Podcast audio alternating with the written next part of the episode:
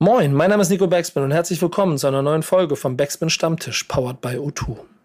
Yannick und ich sind beruflich in New York. Darum müssen wir diese Folge unter besonderen Umständen aufnehmen. Welche das sind, das erfahrt ihr in dieser Sendung. Die Gäste sind DJ Zwölffinger Dan und DJ Crypt. Und beide tragen New York in ihrem Herzen, bei allem, was sie machen. Privat sowie beruflich und dem, was sie musikalisch draus gemacht haben was New York für sie besonders macht und welche Tipps sie für unseren Newcomer in dieser Stadt, Yannick Backspin, haben, das erfahrt ihr in dieser Folge vom Backspin Stammtisch, powered by O2. Viel Spaß. Stammtischmodus, jetzt wird laut diskutiert. Auf dem Stammtisch, Stammtisch, wer dabei bleibt, amtlich. Stammtischphase. Denn heute brechen sie noch Stammtisch verholen. Ich heule mich an meinem Stammtisch aus. Yannick, schönen guten Morgen. Schönen guten Morgen, Nico. Du siehst ungefähr so aus, wie ich mich fühle, muss ich ehrlicherweise sagen. Ja, es ist, glaube ich, auch der erste Stammtisch zur absolut unchristlichen Zeit. 8 Uhr Ja, morgens. Äh, 8 Uhr morgens, das liegt so ein bisschen daran, wir beide sind auf Reisen und äh, es, es gibt so Sätze, die man eigentlich heutzutage nicht sagen sollte, aber ich muss ihn trotzdem sagen. Wir sind auf einer Projektreise, über die ich noch nicht so viel reden darf, aber das, was hier rauskommt, wird super. Oder, Yannick? Ey, absolut, absolut. Das ist das erste Mal, dass ich diesen Satz sagen darf. Also ich, äh, wir dürfen nicht drüber reden, aber es wird geil. Es wird Ja, geil. ich glaub, seid, ich auch. seid gespannt auf jeden Fall. Ähm, wir sind da, wir sind, wir, wir sind da was am, was am Plan dran, aber das ist mehr was für einen allein eigentlich hier. Nee, aber nicht ganz. Wir sind natürlich trotzdem unserer Pflicht hier nachgekommen und wollen mit euch einen äh, Backspin Stammtisch heute aufnehmen. Äh, zur äh, äh, Aufnahmesituation kann ich noch erzählen. Also wenn falls bei mir das hier vom Ton ein bisschen schwierig wird, wir sind in New York. Das kann sein, dass das Internet mal ausfällt, dass Yannick noch schlechter klingt als ich. Und wenn ihr den Call sehen würdet, würdet ihr sehen, er sieht auch noch müder aus als ich. äh, dann liegt es da, dann liegt es daran, weil ihm, äh, da sagen wir, Atlanta Show hat, hat geshowt, ne? hat gezeigt, wofür Atlanta steht. Wie, wie sagte Ja. der Polizist so schön, this happens here every day. Äh, deswegen hat Ja, der Yannick jetzt Atlanta, kein der Laptop Atlanta fünf, der Atlanta fünf Finger Rabatt hat zugeschlagen. mehr. ja, ist auf jeden schon Fall. Kein, kein Laptop mehr bei Yannick, deswegen äh, haben wir eine sehr individuelle Aufnahmesituation. Aber wir sind, wie gesagt, in New York. Und das ist der Grund, warum wir für die, diese Stammtischfolge diese Woche A, so eine unchristliche Zeit gewählt haben, damit wir coole Dudes mit reinholen können. Und B, coole Dudes mit reingeholt, die dann dir, der das allererste Mal in seinem Leben in New York ist, vielleicht auch so ein kleines bisschen an die Hand geben kann, was das eigentlich für eine coole Stadt ist, aus einem nochmal anderen Winkel. Und deshalb haben wir zwei großartige Gäste. Den einen kennen wir in Haus und den anderen kennen wir außer Haus. Aber Yannick, stell mal vor. Ja, ich bin auf jeden Fall gespannt, was die beiden mir erzählen werden hier. Ähm, unser erster Gast, du hast es gesagt, in-house, braucht eigentlich gar keine große Vorstellung. Äh, Love and Hate, ja, wie soll man sagen, Love and Hate, Gründervater, 12 Finger Band, schön, dass du da bist. Und ich habe eben im Vorgespräch gehört, da ist gestern eine neue Single gekommen, da steht ein neues Release an. Ähm, erzähl uns doch gerne noch mal ein bisschen mehr dazu. Ja, Mahlzeit. Vielen Dank, dass ich hier äh, in diese Runde mit reinkommen durfte. Ja, eine neue Single steht an von einem Projekt, das nennt sich Soul Rocker. Das sind einmal Soul Brother, das Lager, und Boogie Down Bass, den kennt ihr auch aus äh, Love and Hate und auch bei den ganzen anderen äh, Backspin Love and Hate Formaten, Rockin' with the B-Bass, Talking with the B-Bass. Ja, und meine Wenigkeit, wir sind dieses Producer- und DJ-Team und wir haben uns zusammengetan mit Rockwell aus München, absoluter Boom-Bap-Nerd und wir zu dritt haben ein Album gemacht. Das kommt jetzt am ähm, 1.12., nee, am 2.12. ist äh, eine Woche nach hinten verschoben worden. Eigentlich soll es am 25.11. rauskommen, aber In Good Company heißt das gute Stück und da gibt es jetzt eine Vorab-Single am letzten Freitag erschienen mit J-Live, Real Recognize Real. Und es kommt auch noch mehr, eine zweite und noch eine dritte Single. Und ja, wie gesagt, das Album solltet ihr euch auf jeden Fall anhören, falls ihr richtige Boom-Bap-Nerds seid, so wie ich und auch unser zweiter Gast. Kleine Überleitung gebaut, Janik. Hoffe, Du verzeihst es mir. Die Vorlage nehme ich doch, die Vorlage nehme ich doch, nehme ich doch gerne an. Unser zweiter Gast, Nico, meinte schon, ihr kennt ihn außer Haus. Äh, er ist Teil des Snowgoons, er ist als DJ, als Producer unterwegs, er hat an DJ-Meisterschaften teilgenommen, äh, vielseitig unterwegs und auch hier steht ein Release an, glaube ich. DJ Crypt, schön, dass du da bist. Hey, schön da zu sein, danke. Erzähl was über den Release. Ja, der Release, äh, mein Beatmaker-Album, kommt äh, im April 2023 und äh, eine schöne Mischung auf jeden Fall aus äh, Classic Boom Bap und äh, sogar ein paar äh, Ninja-Tunes-Einflüsse aus den 90ern. Also ein bisschen experimenteller auch, aber nur ein bisschen. Und gespickt immer schön mit Vocal Samples und ein bisschen Scratches. Also wird nicht langweilig. Und ja, diese Woche Freitag ist soweit, geht's zum Mastering Engineer und dann, ähm, ja, man muss ja gut vorplanen heutzutage. Äh, Vinylproduktionen dauern ja, können etwas länger dauern, deswegen ja, lieber früher als zu spät. Acht Monate habe ich mal gelernt ähm, von meinen Freunden Audio 88 und Jessin. Die haben so acht Monate Slots ähm, immer verteilt. Ja, hat sich momentan aber ein bisschen entspannt wieder, die Ja? Situation. Bei uns sollte es auch ähnlich lange dauern. Dann hat aber das Label gesagt, Jungs, gute Nachrichten, wir können schon in ein paar Wochen das Ding fertig haben. Ach, sonst deswegen. wäre es auch erst im April gekommen. Sonst wäre es wahrscheinlich auch irgendwann erst nächstes Jahr rausgekommen, ja. Ja, tatsächlich, das äh, Presswerk äh, hat zu uns gesagt, na, kann gut sein, dass die im ersten Quartal schließen müssen aufgrund der äh, gestiegenen äh, Energiekosten. Deswegen Oh, krass. Presse ich es auf jeden Fall jetzt im November noch raus und dann hoffe ich, dass die mir das. Also, ich weiß nicht, ob es dann wirklich auch stimmt, dass das eintritt, dass die zumachen, aber im Moment äh, haben sie mal die Ansage per Mail geschrieben. Ne? Das ist schon heftig. Oh Gott, das ist ja nochmal ein ganz anderes Thema, das wir eigentlich nochmal mit aufnehmen können, auf jeden Fall. Weil ähm, darüber haben wir gar nicht nachgedacht, aber die Energiekosten können da sogar eine boomende, eine boomende äh, Branche gerade quasi in die Knie zwingen, im- mitten in unserem Hip-Hop-Herzen. Ja, das ist ganz interessant. Ich muss noch anmerken, dass ähm, ich selber von dem Release von Dan nicht so viel gewusst hatte, was mich persönlich schon sehr hart getroffen hat hier gerade im Vorgespräch, weil wir seit äh, 15 Jahren zusammen unterwegs sind und ich äh, äh, er manchmal solche Geheimnisse aus solchen Sachen macht, äh, dass ich nichts davon mitkriege. Es ist- es ist- Ja, manchmal will ich auch dich auch einfach überraschen, Nico. Ich Ja, meine, so, ja. so viele Releases haben wir jetzt in den letzten Jahren nicht rausgehauen. Unser letztes Soul Brother Release ist ja schon damals, kann man ja schon sagen, 2018 rausgekommen. Und Oh, jetzt ganz ist das äh, ganz alter Schinken sozusagen, ja. Und jetzt äh, ja, freuen wir uns natürlich auch, dass wir es halt auch auf Vinyl rausbringen und äh, ja, mal schauen, wie das mit den Energiekosten ist. Aber ich muss sagen, ich äh, kaufe momentan eh nur alte Platten. Also mich trifft diese, dieses Problem momentan nicht so ganz krass, aber es ist natürlich schon sehr, sehr ärgerlich für, für die ganze Vinylindustrie. Und ich hoffe, die kriegen das trotzdem irgendwie ge äh, gebacken, dass äh, auch der gute Crip dann immer pünktlich seine Vin- Vinyl in der Hand hat. Ey, das, das Ganze ist ja auch, ähm, hat, Fall. hat ja auch eine Basis hier, ne? Und die, die hast du ja schon mal angesprochen. Die, ihr, beide habt ja auch so natürlich Boom-Bap-Einflüsse in, in diese beiden Releases mit reingepackt, die jetzt kommen werden. Manchmal ein bisschen mehr, manchmal ein bisschen weniger. Ähm, liegt beides daran, weil ihr auch eine große Verbindung zu der Stadt habt, in der wir uns gerade aufhalten. Und ähm, dann, wir haben ja auch hier gemeinsam schon quasi mal Urlaub gemacht für zehn Tage, wo ich auch ein bisschen mit dir und Base auf euren quasi Spuren, äh, eurem Verhältnis zu dieser Stadt unterwegs gewesen bin. Und ich habe dir damals ja schon gesagt, ich war in dieser Stadt, glaube ich, in keiner Stadt so oft wie dieser hier ähm, ähm, auf der Welt, äh, außerhalb von Hamburg gefühlt. Ähm, und trotzdem hat mir das immer noch mal andere Blickwinkel gegeben. Jetzt ist Yannick hier neu mit dabei ähm, und das allererste Mal in New York und ist kein Boom-Bap-Kind. Ähm, und trotzdem hat er, Mhm. glaube ich, nach f- 15 Sekunden die Magie dieser Stadt gemerkt. Ähm, deswegen Absolut. wollen wir heute mal aber über etwas reden, was ja schon für mindestens eine Generation der Grund ist, warum sie in, äh, in Love with the City That Never Sleeps sind. Ähm, und Yannick, und darum äh, haben wir uns folgende, folgendes Thema überlegt. Ich keine Sorge, ich fange nicht an zu singen. Das mache ich die ganze Tour, aber nicht hier. Danke, das ist endlich, endlich mal hier eine Stunde Ruhe von Nico, der singt. Danke. ähm, nee, wir wollen, genau, wir wollen diese Folge über, wir wollen über New York sprechen. Ähm, ja, back in the days, äh, hier in der Bronx ist Hip-Hop entstanden, hier hat sich das Ganze entwickelt. New York war über Jahre die Hip-Hop-Hauptstadt, ähm, hat diesen Status ja in den letzten Jahren so ein bisschen, bisschen verloren, aber jetzt wollen wir mit äh, Crypt und Dan einfach mal drüber sprechen, ähm, ja, was New York als Hip-Hop-Stadt, als Hip-Hop-Mekka denn äh, auszeichnet. Warum ist diese Stadt ein Hip-Hop-Mekka? Und äh, ja, ich bin gespannt, was ihr beiden mir neu, mir als Neuling da so erzählen könnt, äh, welche Tipps ihr parat habt. Ähm, wie gesagt, ich bin das allererste Mal in New York, das allererste Mal, äh, allererste Mal in Amerika. Äh, ich bin sehr gespannt, was ihr zu erzählen habt. Es, ist der Moment, in dem ich jetzt anfangen könnte zu singen, Concrete Jungle. Und ich mache nicht weiter. ähm, äh, müsst ihr euch vorstellen, habe ich, gemacht. Ja, also habe ich, hab ich gemacht auf dem Weg im Flieger von Atlanta nach New York und die Frau vor mir hat sich fünfmal umgedreht und am Ende ist so ein lustiger Dialog daraus entstanden, wo sie meinte, ja, sounds great.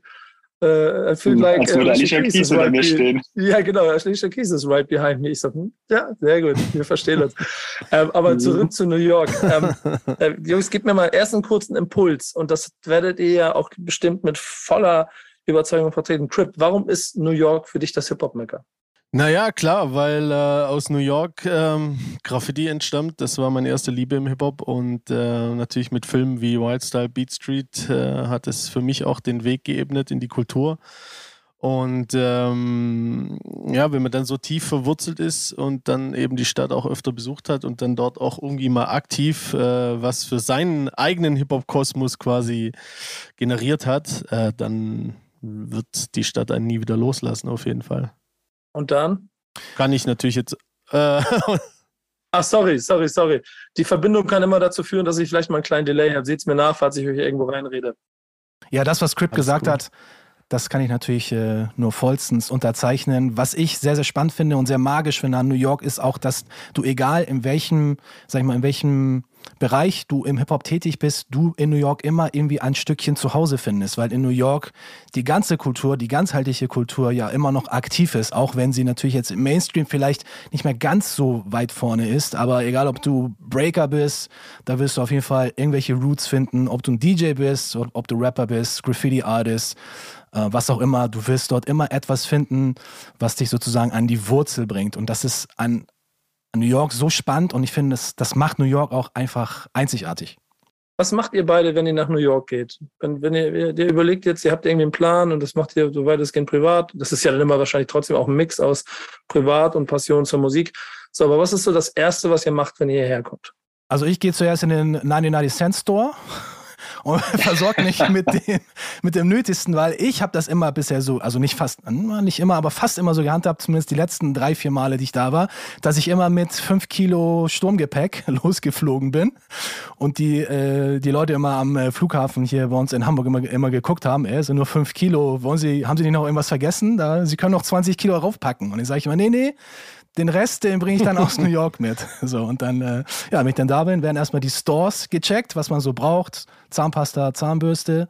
Und dann natürlich für mich, ganz wichtig, äh, wo ist der nächste Two Bros Pizza, Nico, ne? Unser Running Gag. Wo gibt's Ja. das günstige, das günstige Futter? Weil, wenn man in New York ist, kann man natürlich dann auch mal ein, zwei Wochen Cheat Days ohne Ende reinhauen, weil man ja auch viel unter, äh, unter, unterwegs ist zu Fuß. Und natürlich ganz oben dann stehen dann für mich die äh, Plattenläden. Ey, ey, ich, ich kann kurz einen drauflegen. Wir waren gestern Abend, sind wir hier angekommen. Unser Hotel ist direkt Times Square. Das haben wir so ein bisschen gelegt. A, weil ich ihm das Zentrum des, der, der Touri-Welt hier einfach auch einmal zeigen wollte, damit wir da nicht so viel Aufwand haben. Aber auch, weil es halt doch ein ganz guter Punkt ist, von dem du dann in alle Richtungen kommen kannst, wenn wir jetzt hier irgendwo Leute treffen müssen und sowas. Deswegen habe ich mich dafür entschieden. Und wir waren hier um die Ecke beim Italiener. Oh, okay. Aber kein Two Bros. Nee, kein Two Bros, wir haben Pasta gegessen. Wir haben zweimal Pasta, ich habe 80 Dollar bezahlt mit Trinkgeld. Das Ja, bei, bei Two Bros wären es nur 4,99 gewesen. Genau das. Was machen wir denn heute? Aber Da kann sich Janik schon drauf einstellen. Aber jetzt gibt's jeden Tag Two Bros Pizza. Und ich habe auch keine Schmerzen damit, mit dir drei Kilometer durch die Stadt zu rennen, nur um den nächsten Two Bros Pizza zu finden. Äh, Ey, ich bin Crip, sofort dabei. äh, Crip, Crip, neben, neben Two Bros Pizza, was ist für dich das Erste, was du in der Stadt besuchst, wenn du hier bist? Spumoni Gardens in Brooklyn, kennt ihr das? Du musst erzählen. Falls die Leute es nicht kennen, musst ihnen das jetzt erzählen. Also, das ist äh, legendärer Pizzaspot auch. Tatsächlich Pizza und Pasta und auch Italiener. War ich äh, damals 2017, als ich letztes Mal in New York war mit, äh, mit Sean Strange, DJ Illegal und äh, Ill Bill. Und äh, waren da schön essen und das ist wirklich, also man muss ja unterscheiden zwischen italienischer Pizza, New York-Style Pizza, American Pizza. Und ähm, die machen krassen äh, Pizza Pie. Das heißt, die Pizza ist so ziemlich dick und äh, vielleicht gerade das Gegenteil wie bei der, der dünnen italienischen Pizza, wo man sagt, also jetzt nicht neapolitanisch, sondern eben die, die andere dünne Pizza und wo dann zum Beispiel dünnen Teig hat und dick belegt ist, ist da gerade der Unterschied. Also ähm, der Teig ist ziemlich dick und äh, normal belegt mit relativ viel Tomatensauce, aber das ist genau der Punkt. Der äh, ehemalige Besitzer von Spumoni Gardens, der ist damals auch umgebracht worden für das äh, Tomatensoßenrezept. Das ist äh, auf jeden Fall krasser Insider und da ist auch immer die Hölle los und äh, kann ich auf jeden Fall nur empfehlen, wenn es äh, kulinarisch nach New York geht, erstmal Spumoni Gardens abzuchecken. Definitely. That's what's up. Das klingt auf jeden Fall wieder nach einem gefährlichen Ort, Janik. Ich weiß nicht, ob ich dich dahin Ja. kriege. Du, du hast ja deine erste Ja. Lektion schon gekriegt hier in dieser Stadt, äh, in diesem Land. Ja, ja. Ja, mal gucken, ob wir uns trauen. Aber ich meine, für eine gute Tomatensauce kann man das schon mal riskieren, finde ich. Ja, ich, ich muss mal ich, als Host dieses ganzen Formats ein bisschen aufpassen, wie ich aus diesem äh, kulinarischen Pizza-Podcast jetzt wieder einen Hip-Hop-Podcast mache. äh, und versuche dann von euch beiden nochmal herauszufinden, was ist denn das Zweite, was ihr dann in New York macht. Äh, mir geht es ein bisschen darum, so, äh, guck mal, ich habe jedes Mal das gleiche Thema, wenn ich hier bin, äh, A, und das ist vollkommen egal, wo ich hier am Ende ein, einfliege, ob es dann jetzt hier Manhattan ist, da ist natürlich ein bisschen weniger davon vorhanden, dann sind es mehr die Hausecken und mehr das gesamte Bild, das sich mir zeigt, das mir ein Hip-Hop-Gefühl gibt, weil ich, das, weil ich irgendwie immer damit lebe, dass ich in der zweiten Ecke theoretisch ein Video, Musikvideo shooten kann, gefühlt. Ähm, dass es aber auch ziemlich viele Spots gibt, die man vielleicht gar nicht auf den ersten Blick sieht, die ich mittlerweile auch äh, äh alle für mich kennengelernt habe. Ähm, du hast eben äh, von 99 Cent Laden gesprochen, aber wenn man auf musikalischen Faden und vor allem ein bisschen auf den Hip-Hop-Faden unterwegs sein möchte, ihr habt ihr so ein paar Tipps, ähm, die wir Yannick mit ans Herz geben könnten, was man hier machen muss, wenn man hier ist und warum? Also ich glaube, jeder, der in New York ist, wird wahrscheinlich den äh, Geburtsort unserer hip geliebten Hip-Hop-Kultur immer mal sehen wollen. Das ist äh, eine Sedgwick Avenue 1520 ist die Hausnummer, die ja mittlerweile ja auch zum Hip-Hop-Boulevard erweitert wurde, offiziell. Es war ja vor, glaube 2000, ja, vor fünf Jahren, 2017, äh, wurde ja diese Straße da feierlich äh, erweitert äh, in, dem, in dem Namen. Deswegen ist das, glaube ich, wenn man so vor der Tür steht, einfach ein richtig krasses Feeling. Ähm, ist jetzt mhm. natürlich kein Touri-Gebiet. Das ist natürlich da schon ziemlich krass äh, in der Bronx. Aber das ist etwas, was man auf jeden Fall, glaube ich, machen sollte. Und wenn man schon in der Bronx ist, kann man sich natürlich auch einige der Murals ansehen. Also die quasi die Pieces, die gemalt wurden ähm, in Gedenken der verstorbenen Hip-Hop-Legenden, Big Pun zum Beispiel oder auch äh, Jam, Jam Master Jay zwar jetzt nicht in der Bronx, aber es gibt ja über in der ganzen Stadt verteilt ja ganz viele äh, Murals, Prodigy, Sean P, Guru. Also die Liste ist da wirklich lang. Big und L. das ist auch etwas, glaube ich, wo man, wo man auch cool äh, mal ein paar Selfies machen kann. Ich bin da persönlich kein großer Selfie-Fan, aber da würde ich, glaube ich, auf jeden Fall durchdrehen. Und äh, ein ganz großer, für mich persönlicher Spot, wo ich mich tierisch gefreut habe, ist das äh, Amphitheater in, äh, im East River Park diesen, äh, dieses legendäre Theater, wo ja die Abschlussszene dann in dem Film White Style stattgefunden hat. Ähm, und wo auch seit, ich glaube, seit den 40er Jahren gibt es dieses äh, Theater. Da gab es dann immer auch äh, kostenlose Konzerte oder Theateraufführungen und momentan äh, sind da auch noch ähm, ja, Abschlussfeiern von örtlichen Schulen, die da stattfinden. Und jetzt momentan ist das wohl auch noch in der Neugestaltung. Also es wird ich weiß nicht, ob es komplett abgerissen wird, aber irgendwie wird das da ein bisschen neu designt. Das hatten wir auch, glaube ich, schon mal als Thema. Nico bei Love and Hate und soll, glaube ich, Ende 2025 oder 26 irgendwie sollen die Arbeiten dann da in dem East River Park abgeschlossen sein. Also, solange ihr noch könnt, solange dieser alte Flavor da noch existiert, geht gerne nach äh, an die Lower East Side Man Manhattan in East River Park und genießt noch mal einfach diese diesen ja einfach diesen diese Aussicht auch, ne, die ihr dann da habt, so auf das Wasser und das Ganze drumherum. Und da ist schon so viel Hip-Hop-Feeling, wenn ihr euch vorher noch die Abschlussszene dann von White Style anseht und dann in dem Park seid, das ist einfach Magie pur.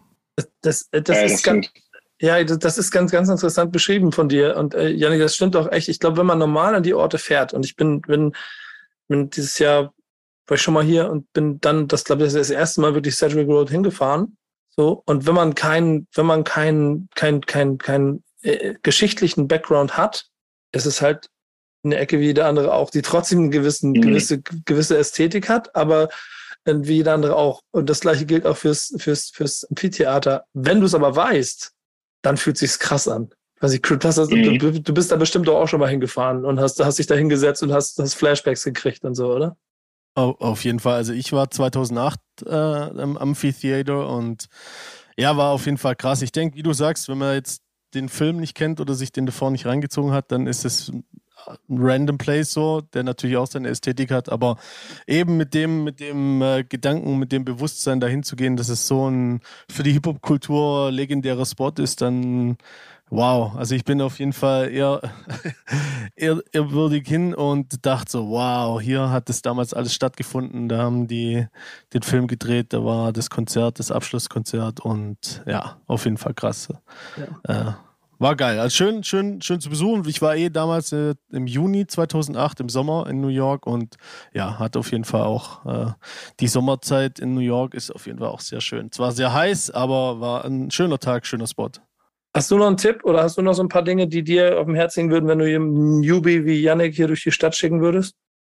Also ich würde sagen, so das All-Inclusive-Package würde er kriegen, wenn er die von diese, diese Hip-Hop-Hush-Tours macht mit Grandmaster Cass.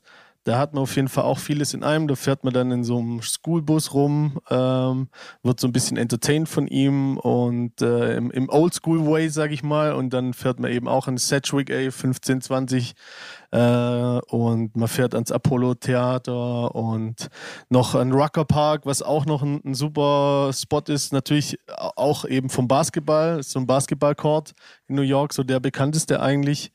Ähm, und was es eben auch noch gibt, ist die Summer Stage. Ich glaube, die gibt es sogar auch im Winter. Ähm, Summer Stage ist dann auch so Open-Air-Konzerte, wo musikalisch, kulturell sehr vielfältig ist. Also nicht nur Hip-Hop, sondern alles mögliche. Jazz, Soul, Funk, Hip-Hop. Und äh, in allen Stadtteilen findet es statt. Also das, da war ich damals auch. Ich glaube, ich habe damals Kammern gesehen. Das war auf jeden Fall auch super dope. Und äh, ja, das kann ich auf jeden Fall auch empfehlen. Und ja, ich denke, gerade bei Hush-Tours mit der Legende Grandmaster Cass äh, ein bisschen Zeit verbringen zu dürfen, ist auf jeden Fall auch was ganz Besonderes. Janik, das ist echt ganz spannend. Ich habe da schon einige Touren gemacht. Ich habe da, hab da mhm. ähm, Bustouren gemacht. So, dann bin ich irgendwo auch in Brooklyn und in der Brücke gelandet, wo sie mir dann gezeigt haben, wo Mob Deep ihre Videos geschult hat. Und es war schon so, du steigst aus und denkst dir, ja Mann, ich erkenne den Winkel, ist geil und ich bin jetzt hier. So. Oder du gehst zu Fuß. ähm, durch bestimmte Bereiche. Ähm, und da lernst du dann Sachen wie, ne? Wann ist Hip-Hop geboren, Dan? August 11, 1973. Endlich fragst du mich. Ja, das, ist nämlich so Zeit.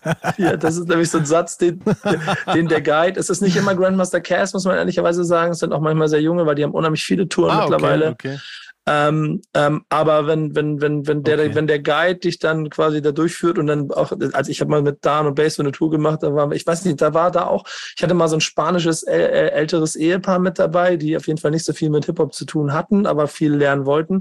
Und die mussten dann an jeder Hausecke mussten sie wieder die Frage beantworten, wann ist Hip-Hop geboren? Yannick, August 11, 1973, sag es, sag es. vorsagen. hm ich weiß nicht, 11. August 1973. Ja. Bingo. aber, aber ich, ich mag auf jeden Fall auch genau deshalb gelernt. diese Tour. Ich mag, ich mag auch deshalb diese Tour, weil sie natürlich so ein bisschen touristisch angehaucht ist und den Leuten so ein Gefühl gibt davon, okay, du bist hier mit einer Horde äh, anderer Idioten unterwegs und wie so ein bloody Tourist wirst du durch die Straßen geführt und trotzdem gibt es so eine kleine Hip-Hop-Note drin, die dem Ganzen so ein bisschen mehr gibt. Ja, ich erinnere mich auch noch an diese Street Tour, die wir gemacht haben, diese äh, Street Art Tour in Brooklyn, ja, wo oh, unser Host stark. da eine Dame war, die jetzt äußerlich, sage ich mir jetzt nicht, den allergrößten Street Art oder Graffiti oder Hip Hop Flavor ausgestrahlt hat, aber ich war sowas von überrascht und sowas von begeistert und ich erinnere mich noch, dass Bass, unser Graffiti Head, da irgendwo, glaube ich, noch im Bett lag oder irgendwo anders, welche eine Verpflichtung in New York hatte und sich da äh, wahrscheinlich richtig gefreut hätte, wenn er da mitgegangen wäre. Ja, das, und das ist so das andere Schöne an der Stadt. Ne? Ich meine, musst, Janik, du musst mir mal ein bisschen deinen ersten Eindruck. Und wir sind wirklich bisher nur fünf Blocks rund um Times Square bisher mhm. unterwegs gewesen. Aber ich habe das Gefühl, man kann ständig neue Sachen entdecken. Ja, das ist halt, ist halt krass. Also du sagst wir sind gestern angekommen, noch nicht viel gesehen, außer einmal zum Times Square runter und zum teuren Italiener um die Ecke. Aber als ich hier aus dem, quasi aus dem Flugzeug gestiegen und gefühlt wie auf einem anderen Planeten gelandet und dann direkt Touri-Hotspot Times Square am Halloween-Tag, wo dann alle auch noch in verkleidet rumlaufen. So, das war natürlich eine, eine ganz, ganz andere Welt. Ähm, aber die Stadt insgesamt, die ist schon halt einfach cool. So, du kannst hier einfach an jeder Ecke irgendeine Straßenlaterne fotografieren und hast gefühlt das Cover von deinem nächsten Album, was im Winter kommt und keine Ahnung. Also ich bin mega, mega gespannt auf diese Stadt und auch alles, was ihr jetzt gerade erzählt habt. Das klingt einfach mega, mega gut. Ähm, ja, ich freue mich einfach richtig doll auf die nächsten Tage. Es ist leider so, dass wir noch ein paar Termine hier haben. Ähm, Nico, da liegt denn an dir, dass du mir hier eine gute Tour zauberst, dass ich da möglichst viel mitbekomme. Das wird noch eine richtige Herausforderung. wenn wir nämlich hier mit der U-Bahn einmal von oben nach unten fahren müssen. Ich kann mich da erinnern, wir haben auch mal, wir haben mal in Brooklyn gelebt und wollten mal hoch Mhm. in die Bronx zu diesem, ich habe vergessen, wie der Graffiti-Laden da oben hieß. Wo waren wir nochmal? Äh, Tough City Tattoos. Tough City. Ja. Genau. Das hat, das hat, glaube ich, 90 Minuten mit der Bahn gedauert. Ja, der Expresszug ist leider ausgefallen, komischerweise. Sonst wären wir da wesentlich schneller da gewesen. Ähm, ja, was, äh, was ich äh, Yannick auch nochmal als Tipp allgemein an die Hand geben wollte, ist, äh, wenn man natürlich viel Zeit hat, was jetzt bei euch vielleicht nicht der Fall ist, aber wenn man jetzt sagt, man ist wirklich mal eine längere Zeit in New York, dann würde ich auf jeden Fall vielleicht diese Touri-Spots erst ganz zum Schluss machen, weil es gibt so viel zu entdecken in den anderen Boroughs, ob es jetzt, egal ob es Harlem oder Bronx, Brooklyn, Queens ist, vollkommen egal, die können auch nach Long Island fahren. Ich glaube, da gibt es wesentlich mehr zu entdecken als diese typischen Touri-Spots. Klar macht man die mal immer mal mit, aber vor allen Dingen für den Hip-Hop-Flavor, das merkt ihr auch, sobald ihr, auch wenn ihr nur über die Brooklyn Bridge geht, so, was da dann irgendwo in, wenn, wenn ihr nach Williamsburg kommt, dann merkt ihr schon, okay, hier ist das Klientel schon anders, hier sind nicht ganz so viele Touris unterwegs und je weiter ihr dann noch mehr nach Brooklyn reinwandert, Nico weiß es ja auch, der war ja auch gefühlt 50.000 Mal in New York und auch zuletzt, als wir zusammen da in äh, Bushwick unsere Unterkunft hatten, da ist, da ist der, da ist eigentlich der echt der richtige Hip-Hop-Flavor, also wirklich in den anderen Boroughs. Bushwick ist different, Alter. Ja, also da muss ich auch noch auf jeden Fall was dazu sagen. Und zwar, ähm, ja, wie man schon sagt, hier entweder irgendwelche Spots, wo Mob Deep Videos gedreht worden sind, oder eben zum Beispiel in Queens, Flushing Meadows, Craig Mack Flavor in ihr Air Video wurde damals dort gedreht, ist auf jeden Fall auch ein Besuch wert. Und äh, ich denke auch just for the flavor, wenn man einfach die Endhaltestellen Richtung Norden, ähm, Manhattan und äh, Bronx hochfährt, einfach mal bis zur Endhaltestelle hochfahren und sich mal einfach den ganzen Vibe und den Flavor geben, das ist auf jeden Fall auch geil. So. Ey. Aus dem Fenster schauen, die ganze Stadt anschauen. Man fährt im, am Yankee Stadium vorbei. Ist geil. Achso, Nico, ich habe ich hab noch eine Frage an dich. Ähm, 2018 waren wir zuletzt da und wir waren ja in der Fordham Road. Das ist ja äh, nicht weit weg von äh, Tough City.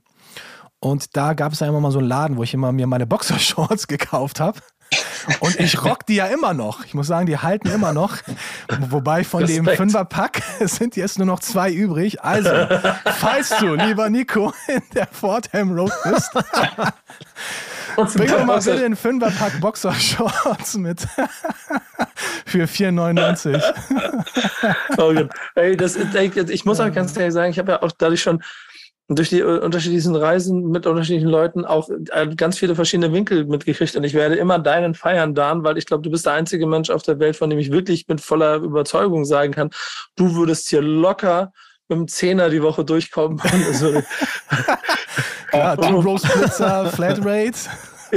Boxershorts für 2,99. Es gibt nämlich, es gibt noch, Ja. es gibt noch einen gut, richtig coolen Spot, auch in der Nähe von der Fordham Road äh, in der Bronx. Da gab es äh, so ein kleines italienisches Viertel.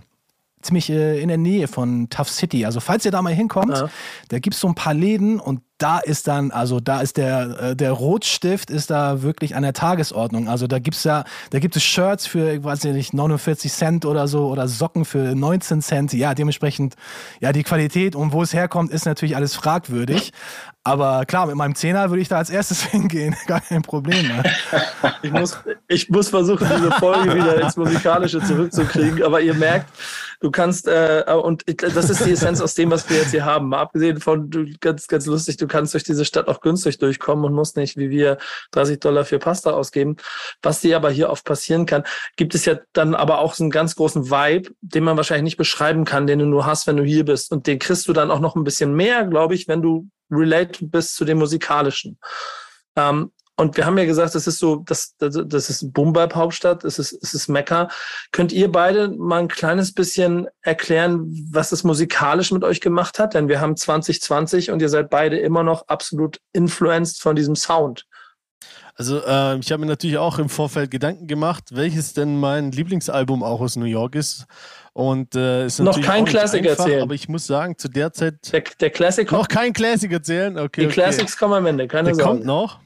Erst, erst, erstmal, der Vibe. Na, ich sag mal so, der Vibe, ja, also ich hatte auch einfach durch meinen Freundeskreis und äh, ich hatte da erstmal auch einfach den, den New York-Zugang, muss ich ehrlich sagen. Ich bin zwar danach auch auf die West Coast gekommen und fand dann natürlich dort die West Coast Roughness auch genauso äh, interessant und hat mich auch genauso eingenommen irgendwie wie New York. Aber dadurch, dass New York mich als erstes eingenommen hat und so, das war auch mein Zugang dann auch zur also abgesehen von, vom Graffiti, was mich als erstes gepackt hatte, kam dann ja natürlich auch die Musik dazu und äh, da muss ich einfach sagen, ey, da war einfach New York das Ding so grimy und und und und und und rough und äh, ja, der Vibe war einfach unglaublich so. Also das hat mich einfach gleich mitgenommen. Definitiv. Auch im gesamten Hip-Hop-Kontext so, wenn man dann bedenkt, okay, hier Breakdance-Größen, Graffiti-Größen, Rapper, DJs, was alles dann zu der Zeit auch dann geballt rauskam. Also da war ja echt gefühlt, jeder Release war einfach ein Bombenbrett und ja, das, die, diese, diese Geballtheit, jeder Release war krass oder fast jeder aus der Zeit, da konnte man nur noch mit den Ohren schlackern. Also das war einfach unglaublich äh, beeindruckend auf jeden Fall. Ja, Dan hat es auch keine Chance, dich zu, zu ziehen wahrscheinlich, ne? Nee, auf gar keinen Fall. Also so die Hip-Hop-Sozialisation, die ich durchgemacht habe, die war schon, na klar, sehr von New York geprägt. Viele meiner Heroes, die ich verfolgt habe und noch immer teilweise verfolge, die kommen halt aus New York. Und äh, ich hatte ja zusammen mit Bass als Soul Brother ja auch das Vergnügen, auch mit einigen von unseren Heroes mal zusammenzuarbeiten, also selber Musik zu machen. Und eine ganz große ja, Erfahrung, die ich machen durfte, war zum Beispiel, dass ich noch in den legendären D&D-Studios ähm, ja, ein, als Gast eingeladen wurde von DJ Premier. Zusammen mit Bass waren wir da. Und äh, da war ja das Who is Who in dem Studio. Biggie, Jay-Z, Uh, Jared Damager, Afra, Keras One, also die Liste ist wirklich sehr, sehr lang an Künstlern, die da aufgenommen haben und da einfach diese Magie aufzusaugen, das war schon ziemlich krass. Wobei am Anfang dachte ich so, D&D-Studios, 37. Straße in Manhattan, also wahrscheinlich nicht, nicht wirklich weit weg von euch. Da war das ja mhm. früher. Und dachte ich so, ah, okay, eigentlich dachte ich, dass die D&D-Studios irgendwo echt in einem abgefuckten Borough sich befinden, aber das so zentral, dass das so zentral in Manhattan war, das hat mich auf jeden Fall erstmal überrascht, aber mittlerweile gibt es das Studio ja auch, äh, auch nicht mehr. Base war zum Beispiel vor einigen Jahren das letzte Mal in New York und war, glaube ich, am Abend, bevor dann dicht gemacht wurde, war er dann noch mit Premiere im Studio und konnte dann nochmal die letzten Minuten und letzten Sekunden in diesem Studio genießen. Und das sind so Erfahrungen, die sind einfach einmalig und äh, man ist dann natürlich auch froh, dass man die dann halt machen durfte. Jetzt, jetzt, jetzt, jetzt ja. ist das alles entstanden in einer Zeit, in der New York ja soundmäßig schon das eine von zwei Schwergewichten, würde ich sagen, auch weltweit war. Das hat sich ja schon ein bisschen verändert, nachdem Boom Bap dann irgendwie um die, um die 2000er vielleicht auch von anderen Musikstilen auch in der Stadt abgelöst wurde. Ähm, und jetzt 20 Jahre später ja dann doch Atlanta und, und der ganze Dirty South im Prinzip den gesamten Weltsound mehr oder minder dominiert und New York auch genauso trapped wie, äh, wie und drilled wie Chicago oder, oder der Süden. Ähm, was hält euch trotzdem bei diesem Gefühl, dass New York für euch das, das Mecca ist. Also wenn, wenn es das ist. Also Dan, bei dir weiß ich es, Crypt, Crypt, ich gehe so ein bisschen davon aus, dass es auch trotzdem für dich immer noch genauso eine Wertung hat. Aber äh, auch abgesehen von Soundentwicklung, was ist der Grund, warum ihr weiterhin quasi diese Stadt so als Number One Spot mit dem Herzen habt? Also Crypt, wenn ich anfangen darf, bei mir ist es eigentlich ziemlich einfach. Also die Leute, die ich noch immer musikalisch verfolge, wo ich noch mal ein Fan bin, die machen noch immer genau diesen Sound. Oder ich würde mal sagen zu 80 Prozent den gleichen Sound. Klar ist da mal ein etwas modernerer Touch mit dabei, aber trotzdem kann ich mich mit der Musik noch immer identifizieren, wenn ich jetzt rein auf dem, auf dem Rap-Film bleibe. Und das macht es für mich trotzdem so spannend, auch da mal wieder hinzufahren, um da mal auch persönliche Kontakte wieder aufleben zu lassen. Und der Mainstream, klar, ist wahrscheinlich nicht in New York zu Hause momentan, aber der Mainstream ist für mich auch nicht so im Fokus. Ich bin da wirklich sehr in dem Underground verwurzelt und das ist auch etwas, wo ich auch nicht von loskommen werde. Also das ist einfach mein Ding, meine Welt und was links darum passiert, ist erstmal für mich gar nicht so wirklich wichtig. Deswegen ist mein Anlaufpunkt New York 2022 vom Gefühl her, vom Gefühl her trotzdem noch zu 70, 80 Prozent wie 1995. Ja, also ich würde mal sagen, weil ich eben auch graffiti-technisch auch super New York konditioniert bin. Also wenn ich hier mal sprühen gehe und die Leute sehen mich, die sagen immer, ey, alter Crip, du machst voll den New York-Style. So, ähm, ja, schon allein daher bin ich einfach auch äh, mit der Stadt verwurzelt, weil ich natürlich auch den Graffiti-Stil aus der Stadt hart feier und auch irgendwie in meine Styles mit eingebracht habe über die Jahre.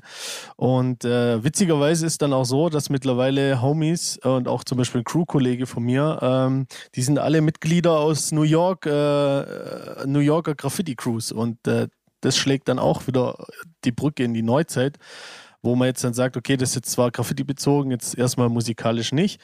Aber ähm, wie es Dan auch dann schon gesagt hat, wenn wir zur Musik zurückkehren, dann auf jeden Fall, ja, hat er eigentlich schon alles vorweggenommen. Das sind immer noch die Legends von damals. Und es kommt tatsächlich auch neu nach, wenn man zum Beispiel Nems äh, sagt oder Jay Royale, New School Rapper eigentlich, aber halt immer noch mit dem typischen New York Touch, super hard, rough, immer mit einer Prise ähm, Ironie und Witz äh, gewürzt. Und ähm, ja, das ja, das ist der Grund, warum auf jeden Fall immer der New York äh, on the map Ja, das steht, ist auch wichtig. Ich glaube, sagen. New York sollte nicht anfangen, weiter irgendwas zu kopieren. Sie sollten einfach sich selbst treu bleiben, weil da kommt es nun mal her. Das ist halt äh, Boogie Down, the birthplace of Hip-Hop.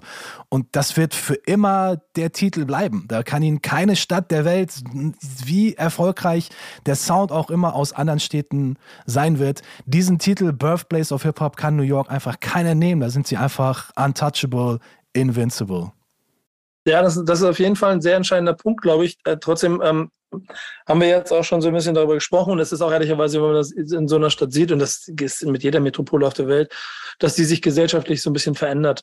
Dass ähm, ähm, Gentrifizierung ist der Begriff, der äh, in Deutschland viel dafür benutzt wird. Natürlich Viertel komplett umgedreht werden. Hier in, in New York sind die Preise, wenn du in der Stadt leben möchtest, äh, insane, was dazu führt, dass auch irgendwann die anliegenden Gebiete ähm, rund um Harlem und, und, und bis in die Bronx rein auch auf einmal Preisverhältnisse kriegen, die sich äh, Normalsterbliche vielleicht gar nicht mehr so wirklich leisten können. Und so wird immer mehr Kultur auch so ein bisschen verdrängt. Crip, das ist auch so ein bisschen, glaube ich, ähm, so, so einer der Ansatzpunkte des Themas, die du mitbringen wolltest in diese, in diese Runde. Worüber möchtest du reden? Also ich würde auf jeden Fall gerne noch über Five Points in Queens sprechen, was natürlich äh, für die Graffiti-Kultur weltweit eine krasse Anlaufstelle war, äh, bis zu dem Punkt, äh, als das Gebäude eben platt gemacht worden ist. Ähm, ja, ich selber hatte das Glück, 2008 dort sprühen zu dürfen mit dem Mears. Der hat äh, das damals kura kuratiert und äh, war nicht einfach, ihn irgendwie äh, ranzukriegen. Damals wirklich viel über irgendwelche Telefonnummern, da dann Telefonkarte kaufen. Also damals hatte ich jetzt auch noch kein Handy irgendwie in New York dabei, mit dem ich dann irgendwie die ganze Zeit alles abgrasen konnte. Und ähm, ja, das ist auf jeden Fall mit gewissem Aufwand verbunden gewesen, ihn irgendwie ranzukriegen. Aber dann hat es nach einer Woche intensiven Nervens hat's dann geklappt. Und er hat mir dann so eine Official Permission geschrieben, äh, dass ich dann dort sprühen durfte eben, hatte mir einen Platz zugewiesen und ja, war dann eben krass. An dem Tag waren Australier da, Leute aus Berlin, Rue und Fogg, ähm, CMD-Crew aus Berlin haben da gemalt ähm, und ja, einfach krass. Also da äh, einmal malen zu dürfen, das war auf jeden Fall auch so Dream came true in der Stadt, die aus der Graffiti kommt, dann auch dort mal gesprüht zu haben. Das war auf jeden Fall, ging ein Traum für mich auf jeden Fall in Erfüllung. Ja, und es ist halt auch einfach sehr schade, dass es das nicht mehr gibt. Ne? Am Ende war es, glaube ich, ein Owner-Streit. Und dann gibt es, Ja. gab es auch noch, da haben wir über Love and Hate drüber gesprochen, auch, auch Klagen der Graffiti-Artists um ihre Kunst. Also es wurde ein kleines bisschen absurd, finde ich ehrlicherweise an der Stelle. Da haben wir auch über, darüber diskutiert, da, du wirst dich dran erinnern. Genau. Ähm, Fakt, Fakt ist es ja, dass es so ein kleines bisschen schon dafür spricht, dass solche Räume auch in so einer Stadt wie New York immer schwieriger zu halten sind. Ich habe keine Frage gestellt, aber irgendeiner muss einsteigen. Ja, ja, ja, ja. Go for it. Ähm, nee, das Ding ist, ähm, gibt natürlich auch andere Spots in New York, aber da ist halt auch oft so, da kann man nur sprühen, wenn man halt wirklich dann Leute aus dem, aus der, aus der Hut, aus dem Viertel kennt. Sonst äh, kann man da halt auch Probleme kriegen, definitiv. Das war schon immer so. Und ähm, Five Points, natürlich musste man das über den Mears abwickeln, aber war halt schon wirklich so der Anlaufpunkt für die Welt, wo man dann auch sagen konnte, ja, okay, hier gehe ich hin, äh, hier, hier will ich mullern und habe dann auch den Hustle nicht. Also ich habe zum Beispiel noch eine kleine Fun-Fact-Story. ich stehe dann dran und dann hat es schon leicht gedämmert und ich sprühe immer noch an meinem Piece rum und dann kommt so ein Auto mit quietschenden Reifen um die Ecke. Einer steigt aus, yo, what the fuck, you crossing my piece of what? und äh, ja, da so ein 130, 140 Kilo Koloss, äh, der auf mich zukommt und ich denke, oh oh, jetzt habe ich ein Problem.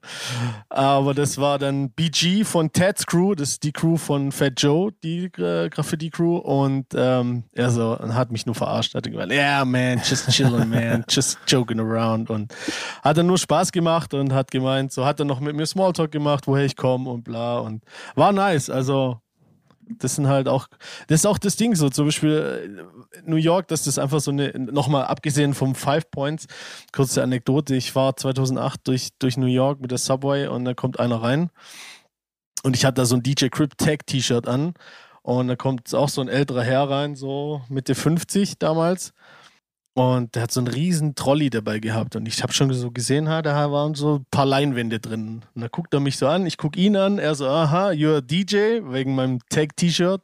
Ich so, aha. Und dann habe ich halt auch gefragt, ja, was geht bei dir? Hast du hier Leinwände drin?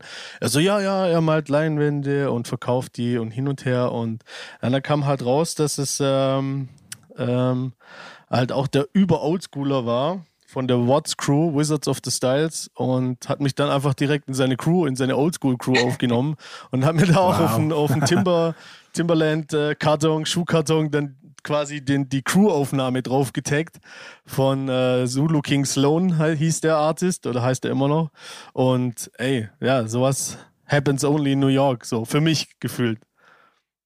Also. Janik, wie sieht's aus? Bist du schon ein kleines bisschen mehr überzeugt von dieser Stadt? Ja, absolut. Das sind, das sind krasse Geschichten. Also das ist natürlich alles irgendwie ganz andere Sozialisierung als ich und auch wahrscheinlich Geschichten, die man heute in der Form nicht mehr so, nicht mehr so in der Häufigkeit erlebt. Aber ja, es ist ja pures Hip-Hop-Gold, was er hier so erzählt, die ganzen Anekdoten. Sehr, sehr gut. Gefällt mir echt sehr gut. Also wenn ihr wollt, eine Anekdote habe ich auch noch, die mein äh, Leben verändert hat als ich das erste Mal in äh, New York war. Und zwar gab es da noch den Toka Tuesday mit DJ Tony Touch, das äh, Mixtape Monster, gefühlt 5 Millionen Mixtapes rausgebracht. Und äh, ja, seit 2008 hat er immer jeden Dienstag äh, in, in einer Bar aufgelegt und mit ganz vielen prominenten DJs und auch ganz vielen prominenten Gästen. Ne? Wenn man da einfach mal so drin war, dann sich umgeguckt hat, dann denkst du so, ah krass, Easy Mobi war hier oder ist hier gerade und wahrscheinlich äh, Q-Tip, der, ach, der hängt da an der Bar, trinkt ganz entspannt. Also so, das sind dann so Momente, wo du denkst, klar, auch die Leute, die du feierst und wo du Fans bist, auch die müssen ja irgendwo leben und auch die gehen irgendwo in eine Bar rein, so, ne? Und dann ähm, saß ich da in dieser, in dieser Bar, in der Sutra Bar, irgendwo in Man Manhattan war das damals noch, beim Toka Tuesday und hänge da ganz entspannt ab mit Boogie Down Bass und auf einmal sehe ich so einen alten Mann reinkommen, der sich neben mich hinsetzt und ich überlege die ganze Zeit, den Typen kennst du doch irgendwoher. Wer kann das sein? Und dann hatten wir da ähm, eine Bekannte in New York, mit der waren wir dann in der, in der Bar. Und dann sagt sie zu mir, ach so, übrigens, by the way, this is Cool Herc. Und ich so, what? Ach shit, das ist Cool Herc, stimmt. Weil ich, ich hatte den, ich habe den, glaube ich, das letzte Mal auf irgendeinem Foto von 1993 gesehen. Und da war er dann auch schon so, oh, fast jetzt Ende, Mitte, Mitte, Ende 50 zu der Zeit. Und dann saß der Godfather of Hip-Hop einfach mal neben mir. So. Du hängst ganz entspannt in der Bar, trinkst deinen Drink, hast eine coole Zeit und boom, kommt Cool Hulk um die Ecke. Und hab dann natürlich auch gleich Fotos gemacht, damals mit meinem iPhone 3G, das weiß ich noch. Das ist eines der wenigen, der wenigen iPhones, die damals noch im Umlauf waren. Und da war ich sehr, sehr stolz drauf. Und er hat mir auch noch einen Shout eingesprochen. Den äh, habe ich auch bei einigen äh, meinen Mixtapes verwendet. Alles sehr noisy im Club, aber vollkommen egal. Cool Hulk sagt meinen Namen. Was willst du noch mehr? Ey, das ist, glaube ich, ja, stark, stark.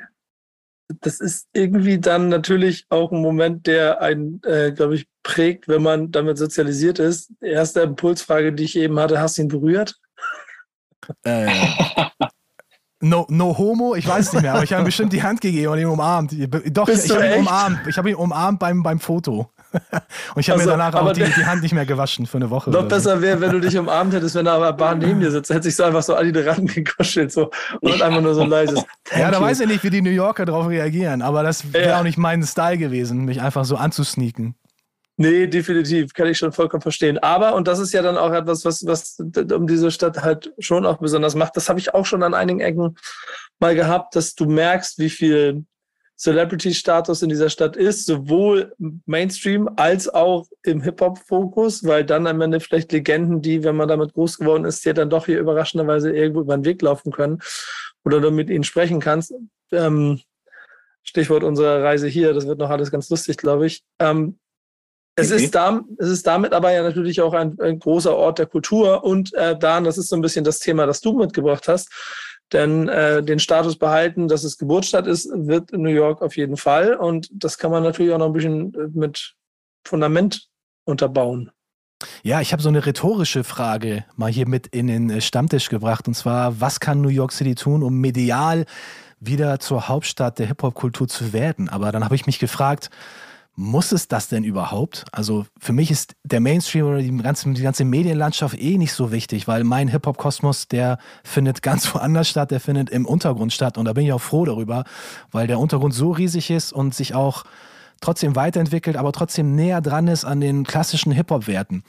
Deswegen für mich eigentlich gar nicht so wichtig, aber ich glaube, viele Leute, die so eher New York als Hip-Hop-Mecker sehen und sich schon gestört fühlen von den anderen Trends, die aus anderen Städten kommen, wie Atlanta, äh, die, für die ist das schon, glaube ich, ein Dorn im Auge, dass sie sagen, ey Mann, New York City, mein gibt es New York City, was ist denn bloß los mit euch? So, ne? Was ist mit dieser wunderschönen Stadt, die so voller kultureller Ideen nur gesprüht hat und ja immer noch, es ja immer noch tut eigentlich, aber nur im Hip-Hop gerade der Fokus gar nicht mehr darauf liegt. Zumindest im Mainstream oder halt medial. Wie gesagt, für mich spielt das nicht so eine, so eine große Rolle. Aber das wäre so meine Frage. Und eine Antwort, die ich mir dann gleichzeitig äh, gestellt habe, ist vielleicht das Hip-Hop-Museum, was äh, 2024 jetzt erst eröffnet werden soll.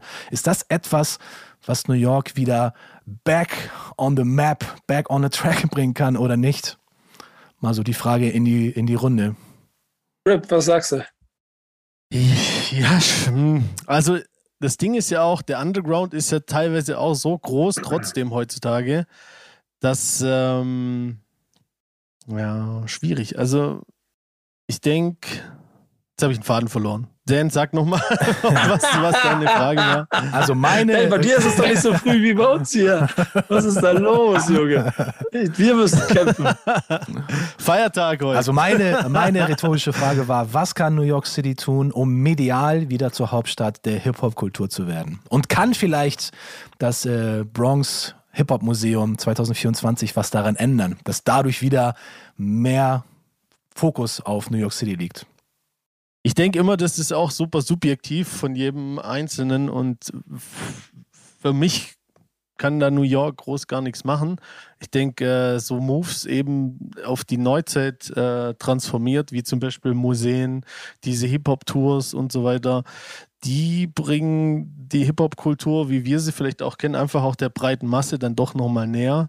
Und ähm, aber ja, ich weiß nicht, ist, das, deswegen finde ich das auf jeden Fall gute Moves, wenn sowas passiert. Aber ist es denn auch für dich wichtig, dass Hip-Hop generell, äh, das Hip-Hop sag ich schon, dass äh, New Yorker Hip-Hop so krass wieder gehypt wird, dass es so wieder den Untouchable, Invincible Modus bekommt? Oder ist dir das gar nicht so wichtig wie mir?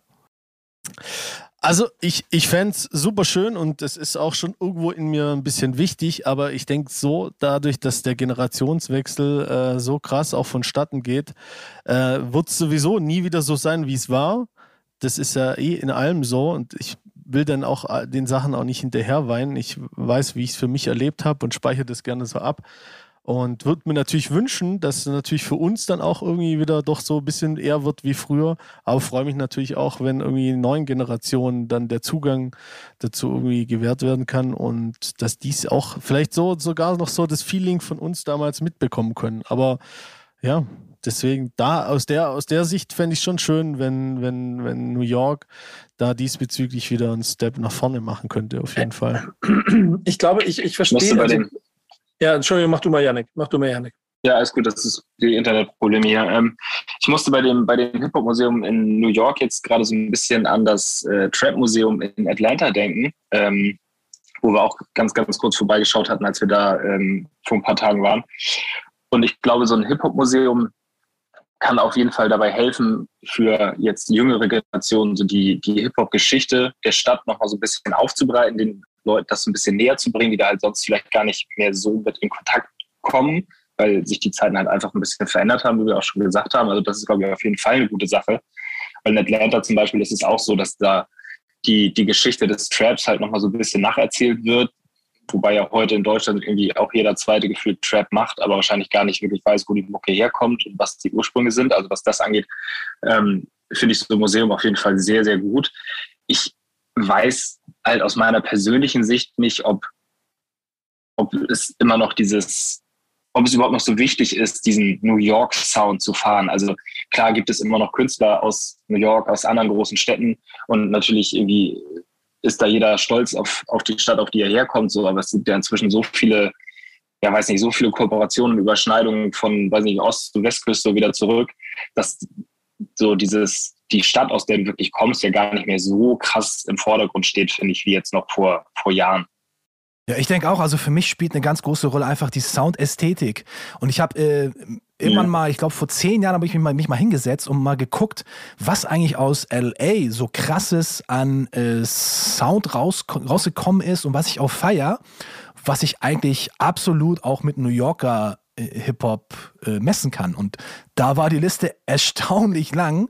Und habe ich gemerkt, so, okay, krass, eigentlich, es muss nicht immer alles aus New York kommen. Ich meine, solange es so klingt, als ob es von den Straßen von New York kommt, solange das diesen Boom-Bap-Sound hat, diesen Soul- und Funk-Flavor, dann ist es vollkommen egal. Dann kann es meinetwegen auch aus Stuttgart, Grüße raus nochmal nach Crit, oder aus Hamburg City oder Stuttgart. auch aus Westenbergsgreuth kommen. Das ist vollkommen egal. Solange der Sound stimmt, ist das für mich cool. Ja, ich, ich glaube ja auch, und das sind dann so Sachen wie Museum, wie Hash-Tours, wie ähm, bestimmte Orte. Leider gibt es kein Five Points mehr, aber Crip, vielleicht kannst du noch ein paar Links äh, am Ende da lassen zu Orten, die man sonst Graffiti-mäßig äh, besuchen sollte in dieser Stadt, dass äh, sie in sich eine Kultur trägt und ein Vibe, von dem ich schon es gut und wichtig finde, dass man das in die nächste Generation mit reinbringt. So, dass das Gefühl dessen, was euch oder was es in euch auslöst und die Gründe, warum ihr das so fühlt, ähm, wie ihr es fühlt, nicht auf Yannick zum Beispiel übertragbar sind, wenn er 2020 das erste Mal hier ist und, äh, keine Ahnung, sein, sein Hip-Hop-Epizentrum vielleicht 10, 15 Jahre her ist und nicht 30 Jahre. Das ist, glaube ich, auch klar. Und genau deshalb mag ich aber diesen mainstreamigen Ansatz trotzdem, den Leuten es institutionell zur Verfügung zu stellen. So, ich finde, ich, ich mag diese Hash-Tours-Idee auch, die ich ja auch schon seit, seit 100 Jahren immer mal wieder mache und mal hingehe. Und dann sitze ich da neben Torben und Petra aus irgendeinem Land auf der Welt, die äh, nichts damit zu tun haben, aber dadurch kurz lernen, wann Hip-Hop Geburtstag hat. Ähm, dadurch werden die nicht zu Hip-Hop Hip-Hopern. Dazu werden die nicht zum Teil automatisch zum Teil der Kultur, aber vielleicht tragen sie es ein Stück weiter, da verstehen es ein Stück mehr davon. Und genau das mag ich so ein kleines bisschen daran. Und ich glaube deshalb, dass dieses, dieses, äh, dieses Hippo-Museum, das kommt. Und ich bin mir ehrlicherweise nicht ganz sicher, weil Tanja nämlich ähm, Redaktion im Hintergrund mir gerade auch so ein bisschen Dienst geschickt hat, dass das da auch schon Exhibitions gibt. Also das, das glaube ich, das fertige Gebäude soll, glaube ich, erst dann entstanden sein. Ich glaube, das ist noch nicht fertig, aber das Museum selber ist auch schon aktiv. Also dass dieser Wunsch nach Kultur weitergeben, ähm, glaube ich, hier auch nochmal eine ganz andere Basis hat, weil es weil es keine importierte Kultur ist wie in Deutschland, sondern weil es hier Teil der DNA der Menschen ist. Und deshalb ist es, glaube ich, auch so wichtig, diese Orte zu haben, an denen du das weiterträgst. Und da ist es dann am Ende, glaube ich, scheißegal, ob der Sound jetzt gerade on Vogue aus Atlanta oder New York oder Los Angeles kommt. Oder Auf jeden? Fall. Das ist ja auch, es ist ja auch ein Prozess. Ich meine, ich habe diesen Prozess ja auch miterlebt. Am Anfang wusste ich nicht, äh, was Hip-Hop im Allgemeinen ist, weil mir das auch keiner erklärt hat. Es gab ja auch keine, keine, äh, kein Internet. Es gab klar Hip-Hop-Magazine, das musste man sich dann halt alles selber zusammensammeln und äh, bis dann Schuh draus geworden ist. Und dieser Prozess, den man dann früher durchlebt hat, den kann man heute ja auch durchleben. Natürlich in anderer Form. Man hat natürlich alle Informationen sofort griffbereit, wenn man denn will. Und ich glaube einfach, wenn man an einen Moment kommt, wo man sagt, okay, krass, jetzt, jetzt habe ich irgendwie einen guten Überblick bekommen über das, was war. Und klar, früher gab es halt erst 20 Jahre Hip-Hop, als wir, oder 15 Jahre, als wir damit angefangen haben, das zu hören. Da gab es natürlich nicht diese riesige Bandbreite. Und wir kamen dann halt an einen Punkt, wo wir dann irgendwie gemerkt haben, auch aus Produzentensicht, ey krass, die samplen ja, die samplen ja Soul- und Funkmusik. Also automatisch hast du dich dann auch dafür interessiert, nicht nur als Samplequelle, sondern klar, hast dann auch den James Brown Funky Drummer Song gefeiert oder Funky President von ihm, weil es halt ein geiler Song ist, weil der halt schon zigmal gesampelt wurde und du dann die Verbindung hast mit dem Rap-Künstler, der das Ding dann gesampelt hat. Und so geht dieses, dieses Stück History dann auch immer, für mich zumindest, auf jeden Fall immer weiter auch zu den Wurzeln. Und ich bin auch ein großer Soul- und Funk-Fan äh, seit einigen Jahrzehnten. Und ich muss sagen, ich höre mittlerweile auch viel mehr äh, Soul- und Funk-Musik von damals als äh, irgendwie Hip-Hop. Und das ist etwas, wo man sagen kann, es ist vollkommen egal, ob du jetzt gerade 20 Jahre alt geworden bist, du kannst in 10 Jahren, kann sich dein musikalischer Horizont so krass erweitert haben, dass du einfach auch andere Stile geil findest, die auch mit Hip-Hop verwurzelt sind. Ich zum Beispiel, ich höre Musik von äh, Soul-Bands, die sind Ende der 60er, die sind noch vor meiner Geburt raus, rausgekommen oder Anfang der 70er, noch vor, bevor ich auf der Welt bin. Und ich feiere die immer noch und ich höre sie immer noch. Also es ist, ne, es ist halt, entweder fühlst du es oder nicht, hat ja mal äh, Blumentopf gesagt, glaube ich. Es ist eigentlich eine ganz einfache Kiste. Entweder fühlst du es oder nicht. Und wenn du es fühlst, bist du halt wie wir, dann bist du halt unser Soul Brother. Und wenn du es nicht fühlst, ey, ist es auch vollkommen, vollkommen okay. Keiner zwingt dich, etwas zu fühlen, was du nicht fühlen möchtest. Ähm, wir haben herausgefunden, das Universal Muse Hip Hop Museum ist geöffnet. Äh, Yannick, wenn wir Zeit haben, gehen wir dahin. Alles klar. ich Ähm, bin dabei. Äh, wenn nicht, machen wir genau das, was auch Crypt schon gesagt hat. Dann fahren wir mal ein bisschen U-Bahn und fahren von A nach B und gucken uns mal ein bisschen was an. Auch dann wirst du schon Flavor kriegen und es wird nicht das letzte Mal sein, dass du in der Stadt bist. Und ich glaube, und Auf ich hoffe so ein bis- bisschen für dich und auch ein bisschen für Leute da draußen, ähm, es ist ein bisschen klarer geworden, was, was, was so Jungs wie, wie, wie, wie Dan und Crypt so mit dieser Stadt verbindet, fasziniert, was sicherlich auch so ein bisschen die Basis dessen ist, warum dieser Sound auch äh, für die Jungs bis heute vorherrscht und vorlebt. Und ich glaube, das kann man ein bisschen mehr verstehen, wenn man bis hin zu so ganz simplen Sachen wie Two Bros Pizza an einem Corner in New York essen, weil auch dann fühlt sich schon an, als wärst du auch gerade in einem Musikvideo.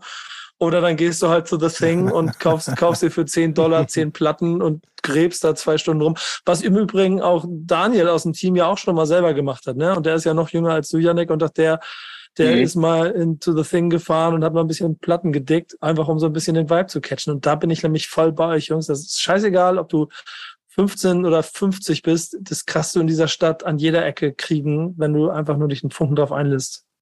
Ganz genau. Mhm. Ich habe gedacht, da kommen noch zwei letzte schlaue Worte von euch dazu, aber wenn ich keine Frage stelle, kriege ich, krieg ich Nee, ich Äh, hätte noch, ich hätte noch einen ja. Hinweis. Nico, denk an meine Boxershorts. ja, Vergiss sie nicht. Wird, wird, also wird eng wie, wie mein Koffer. ähm, Äh, zwei, zwei, zwei XL bitte, ja? Also ich, Farbe alles ist egal, kannst du aussuchen. Das, das ist eben auch das Ding, da habe ich nochmal einen kurz, kurze, kurzen Fun-Fact oder kurze Story nochmal von meinem ersten New York-Besuch. Da war ich damals noch äh, Zivildienstleistender und äh, bin dann zwei Wochen nach New York alleine gereist im zarten Alter von 20, ne 21 war ich schon, frische 21. Und ähm, war dann auch in so einem Zehn- Zehn-Mann-Zimmer im Hostel, weil damals, da war zwar der Kurs gut für uns, also der ist ja jetzt im Moment war ja jetzt 1 zu 1 Euro, Dollar. Damals hast du noch für ein, äh, für einen Euro oder für eine Mark, nee, wann war's? Das war schon, lass mal überlegen, nee, das war schon Euro. Da war schon Euro, da hat man damals noch für 1 Euro 1 Dollar 39 oder so bekommen. Also das war richtig geil. Das war richtig dope. Oh, ah nee, nicht so viel. 1,29. Egal, also 1,30 den Preis kriegen ungefähr. wir heute nicht mehr, da kannst du von äh, ausgehen. ja, von. Nee, das, das, die Zeiten sind vorbei. Nichtsdestotrotz, deswegen war ich auch in einem Zehn-Mann-Bettzimmer, weil damals New York auch schon schweineteuer war und für mich als Zivildienstleistender sowieso. Ähm, aber hier in Bezug auf Plattenläden, Vibe, ey, ich stand da auch im Plattenladen und habe meine komplette Kohle rausgehauen, dass ich dann äh, die zweite Woche Hostel habe nicht mehr zahlen können. So, und dann stehe ich dann in New York und äh, die sagen, ja, ich muss dann jetzt hier nachzahlen für die letzten Tage im Hostel. Und ich so, ich habe kein Geld mehr.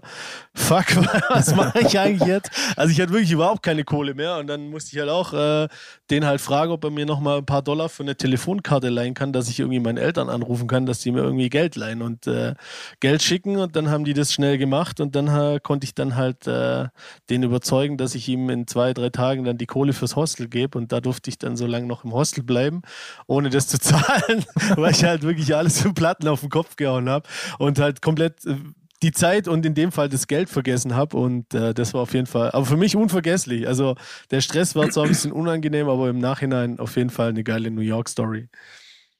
Ich bin mal gespannt, ob mir das mit Yannick hier passieren kann an irgendeiner Stelle, ob ich ihn irgendwo verliere Ja. und, und er mich dann anruft. Ich glaube nicht.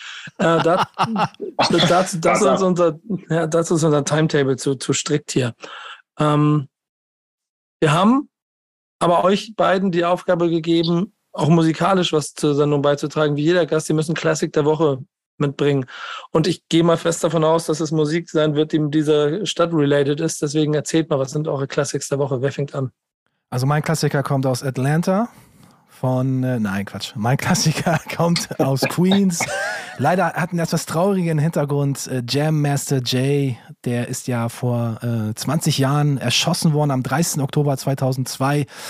Also Rest in Peace äh, Jam Master Jay. Und da habe ich einen äh, Klassiker rausgesucht von klar, Run DMC, Tougher Than Leather, rausgekommen im Jahr 88. Das war so meine erste Run DMC-Platte, an die ich mich erinnern kann. Vielleicht war es auch noch eine 7-Inch, die vorher äh, rauskam von ihren äh, beiden vorhergegangenen Alben. Aber das sind so Songs drauf. Beast to the Rhyme zum Beispiel, absoluter Banger. Mary Mary. I need your hugging. Ja, Beast to the Rhyme ist absoluter Banger. Also das, äh, Run DMC war einfach auch ihrer Zeit voraus. Wenn man mal so alte Aufnahmen sieht, ich habe mir mal vor etwas längerer Zeit mal so eine, so eine kleine Live-Geschichte von Run DMC reingezogen und alleine was Jam Master Jay da schon 1986 an den Plattenspielern live performt hat, also da können sich teilweise heute noch einige äh, DJs eine Scheibe von abschneiden. Absolut mega, mega dope. Und ähm, ja, es gibt übrigens auch, falls euch das interessiert, ich habe auch nochmal ähm, recherchiert, weil ich bin auch äh, bei dem Thema dran, was Jam Master Jay angeht. Da gibt es auch Neuigkeiten in dem Mordprozess. Es gibt ja zwei äh, Angeklagte mittlerweile, die sind nächsten Jahr, also im nächsten Jahr soll dann wohl die, äh, die Anklage dann stattfinden. Ein Zeuge hat nämlich gesagt, dass einer von den beiden den Tod gestanden haben soll an Jam Master Jay. Es ging ja da um irgendwelche Drogendeals. Jam Master Jay eigentlich ein Saubermann, aber irgendwie ist er doch ein bisschen abge, abgedriftet. Und seitdem ist das ja immer, ein- war immer ein großes äh, Fragezeichen um den, um den Mord an äh, Jam Master Jay. Es gibt auch eine interessante Doku, falls ihr mal, äh, falls ihr bei Netflix seid, Remastered, Who Killed Jam Master Jay, heißt die Doku 2018 rausgekommen, habe ich, hab ich mir angeguckt. Sehr, sehr traurig, sehr bedrückend, aber auch unfassbar äh, interessant. Und äh, ja, da bin ich auf jeden Fall gespannt. Wird definitiv auch nächstes Jahr ein großes Thema werden bei Love and Hate, wenn dann die Anklage erhoben wird gegen die beiden Mörder, Carl Jordan Jr. und Ronald Washington heißen die beiden. Nur mal als kleiner Exkurs, falls ihr da auf dem Laufenden gehalten werden wollt. Ja, Jam Master Jay, Rest in Peace, der ja auch in New York seine, seine Straße bekommen hat in Queens, Jam Master Jay, also Run DMC, Jam Master Jay Way heißt es ja in Queens, New York City, auch eine der Legenden, die jetzt auch in, in einer Straße verewigt wurden. Ja, also mein Classic, Tougher Than Leather von Run DMC. Ich habe es nebenbei laufen lassen und ich bin wieder flashed darauf, was da alles mit drin ist. Geil. Das, das verdrängt man immer so ein bisschen durch die ganze Flut an neuen Sachen. Ja, So allein schon, allein schon der erste Song, Runs House, boom, wenn du das, wenn Ja. du da den ersten Song äh, reinmachst, bist du wieder voll geflasht. Absolute Zeitreise, back, back to the good old days. Wahnsinn. Was hast du, Crypt? Also äh, Run DMC auf jeden Fall auch pff, krasses Album, wirklich. Auch Beats to the Rim.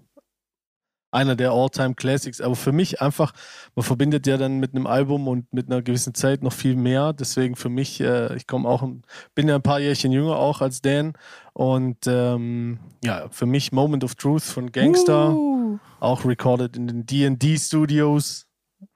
Damals äh, März 98 rausgekommen. Ja, sehr dope. Äh, sehr dope. Da habe ich ja, da habe ich ja auch, ich weiß nicht, ob ihr es wisst, auch wieder Also. 2018, wieder dieses magische Jahr, wir zuletzt in New York. Da habe ich ja mit Bass zusammen als Soul Brother ja unser Moment der Wahrheit rausgebracht. Ein Album, ein Hommage-Album, was wir zu Ehren von äh, dem 20-jährigen Jubiläum dann von diesem Meilenstein dann äh, äh, gedroppt haben und da gab es dann quasi die deutsche Version von Moment of Truth, haben die Beats äh, versucht nachzubauen manchmal auch nicht, haben wir was Neues geschaffen. Aber das auch für mich, Crit, wenn ich da kurz zwischengrätschen darf, auch eines meiner absoluten Lieblingsalben. Ein Album, was du von vorne bis hinten einfach komplett durchhören kannst. So, sorry. Ich bin ja auch fest davon ausgegangen, dass du das eigentlich mitbringst. Insofern Crypt, das war eine abgesprochene Sache zwischen euch beiden, ist mir ziemlich sicher. ja, eigentlich sind es zwei Klassiker von mir. So, ja, auch genau. mit von mir. ja, danke an Crypt für den Klassiker auf jeden Fall sind, sind genau das zwei Klassiker, die man auf jeden Fall, also quasi einer aus den 80ern, aus den 90ern, sich mal anhören sollte. Und wenn man das macht, dann kriegt man auch noch ein kleines bisschen von dieser, von dieser Magie dieser Stadt mit, einfach durch den Sound. Da bin ich hundertprozentig dabei. Ich glaube, selbst wenn man hoffe ich, selbst wenn man nicht damit groß geworden ist, Janik, das müssen wir an dir nochmal prüfen, Tanja, Redaktion auch, das sind alles Menschen, denen ich das gerne mal ans Ohr legen möchte, damit wir mal drüber sprechen können, wie euch das gefällt. Ähm, denn das sind natürlich auch bei mir die Teile, die Dinge, die mich mit Hip-Hop sozialisiert haben. Ich bin auch genauso offen, habe ich genauso wie das Dan auch vorhin meinte, gemerkt, dass ich, ich habe immer, ich sage immer, ich bin eigentlich New York, aber eigentlich habe ich genauso viel LA-Kram gehört und sowas alles. Heute höre ich auch genauso viel Atlanta, Dirty South, also was das angeht, bin ich immer wild bunt gemixt und trotzdem habe ich so eine gewisse Liebe für diese Stadt, die nochmal besonders ist. Ähm, deswegen ist diese ganze Sendung auch, glaube ich, ein ganz schöner, ganz schöner äh, Art-Trip hier für mich so und ich freue mich so, ich hoffe so, Yannick, dass du auch so ein bisschen was daraus mitgenommen hast, äh, was wir dann oh ja. hier noch mit einfließen lassen können oder sonst auf einem deiner nächsten privaten Trips in diese Stadt. Ja, voll, absolut. Da waren, waren sehr, sehr coole Sachen dabei. Ich habe gerade so bei den Classics überlegt, wenn wir jetzt gleich in der U-Bahn sitzen und ich mir wahrscheinlich einen davon anmache, äh, dann werde ich das wahrscheinlich hundertmal mehr fühlen, als wenn ich das jetzt äh, im normalen Stammtisch in Anführungsstrichen zu Hause jetzt mir nochmal angehört hätte. Aber vergiss äh, nicht, in der U-Bahn hast du kein Netz, da, das musst du als MP3 Ja, das lade ich, lade ich, lade ich vorher runter. Lade ich vorher runter und dann, dann höre ich Nikos Gesinge auch nicht, das ist super. Ja, ja, ja, ja das, voll, das haben wir auch schon das haben wir auch schon in LA und Atlanta gemacht, da hast du auch immer Playlisten erstellt und so. Da war es ja schon das Gleiche. So, wenn du durch LA oder Atlanta fährst im Auto und halt die, die Musik aus der Stadt hörst, so, das fühlt sich einfach anders an, als wenn du es zu Hause oder irgendwo anders auf der Welt hörst. Das ist einfach so. Und das wird jetzt wahrscheinlich gleich ganz genauso sein. Egal, ob ich mir jetzt einen von euren Classics anhöre oder, oder irgendwie noch andere Mucke aus der Stadt hier. Wir werden was zusammenstellen. Ich, ich äh, habe da auf jeden Fall Bock drauf. Was wir für euch da draußen auch zusammenstellen, und deswegen baue ich ein bisschen die Brücke da weil wir es ja normalerweise auch mal, mal andersrum machen. Wir, wir haben natürlich auch ein bisschen Deutschrap in dieser Sendung, was jetzt nicht ganz zum Thema passt, aber halb. Denn Cool Savage ist seines Zeichens auch natürlich ein großer Liebhaber und auch influenced by ähm, äh, US-Rap, äh, vornehmlich an der West Coast unterwegs gewesen, auch immer, aber auch eine große Liebe für New York. Ähm, ist da ja auch was am Planen dran. Und äh, zufälligerweise hat wahrscheinlich sein Debüt, also nicht wahrscheinlich, das ist sein Debüt und für viele wahrscheinlich auch sein, sein bestes Album, Geburtstag. Was ein Zufall. Ähm, dein Classic der Woche, Cool Savage, der beste Tag meines Lebens. Äh, 4. November, um genau zu sein, Geburtstag 2002, also das wird jetzt 20 Jahre alt. Ähm, das Album, ne? ja, seine, ja, die Zeit rennt, Nico, ne? Die Zeit rennt. Ja. Ähm, das Album ist komplett von Mel wow. Beats produziert, ähm, ist damals auf Platz 6 der Albumcharts eingestiegen und ist ja auch einfach Savage kommerzieller Durchbruch gewesen. Auf dem Album sind Leute wie Echo drauf, aber auch international äh, Korrupt ist, glaube ich, drauf. Ähm, the Five Nine, wenn ich es richtig im Kopf habe. Ähm, ja, und auch die gleichnamige Single, Der beste Tag meines Lebens, glaube ich, auch bis heute eine der größten Deutschrap-Singles, Songs, die es, die es je gab. Ähm, also auf jeden Fall ein sehr, sehr krasses Album, was da diese Woche Geburtstag hat. Tripningt. Ja. Ja, definitiv. Also beste Tag meines Lebens, den Song, den, der hat mich schon auch immer bewegt und den feiere ich bis heute auch. Also passiert auch, dass ich den manchmal heute noch spiele am Schluss von der Party so, weil der einfach einen schönen Abschluss auch bildet und je nachdem, wenn das richtige Publikum da ist, dann spiele ich den gerne.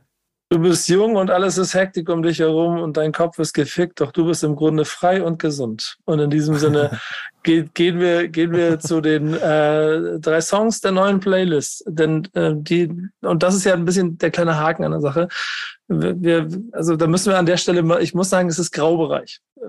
Thank Baxman, it's Friday. Ist die Playlist, die jeden Freitag euch über die Deutschrap-Releases der Woche informieren soll. Machen wir fleißig jede Woche Redaktion. Vielen, vielen Dank, dass ihr das immer macht. Ähm, hilft mir auch immer einen kleinen Überblick zu behalten. Freue ich mich sehr drüber. Gebe ich mir jeden Freitag 0 Uhr so früh wie möglich und ziehe einmal komplett durch und suche mir Songs raus. Jetzt ähm, hast du Ami-Features drauf da. Das ist für mich ehrlicherweise ein Graubereich. Trotzdem ist es ein deutscher Produzent. Ne? Das müssen wir mit der, Redaktion mal verhandeln. Janek, Tanja, müsst ihr mal unter euch ausmachen, ob ihr nicht vielleicht doch den Song so, und wenn es hinten heimlich an, ans Ende der Playlist ist, äh, mit reinpackt. Ah, äh, Freunde des Hauses Bonus. Ihr könnt ja aus J-Live, könnt ihr ja ah, irgendeinen deutschen Namen Tracks. nehmen. Könnt ihr euch irgendwas aussuchen. J, Jürgen. J, Jürgen, Jürgen direkt. Jürgen direkt. Ja, Jürgen, Jürgen direkt, genau. ähm, irgendwie sowas. Ähm, aber ich suche jede, ich, ich such jede Woche drei Songs aus die euch da draußen einen kleinen Überblick über das geben sollen, was wir in dieser Playlist veranstalten. Und natürlich ist es immer subjektiv von mir geprägt und deswegen tauchen auch immer wieder die gleichen Namen auf. Ich weiß gar nicht, Tanja, du musst mal sagen, schreib mir mal, ihr habt, ich habe das ja diesmal vor, vor oder ihr habt dieses, diese Woche nicht tippen können, ne?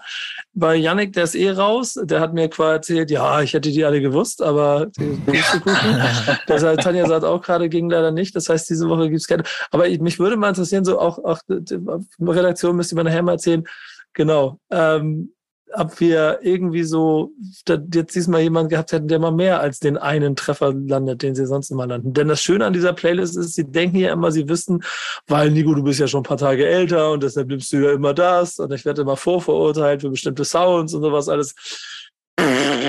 Sage ich da nur. Äh, deswegen habe ich, die, deswegen hab ich diese Woche aber bewusst was ausgewählt. Äh, du hast ausgewählt, alles bleibt gleich, Tom Hengst und Said. Äh, den hätte ich dir auf jeden Fall, den hätte ich auf jeden Fall getippt, dass du den nimmst.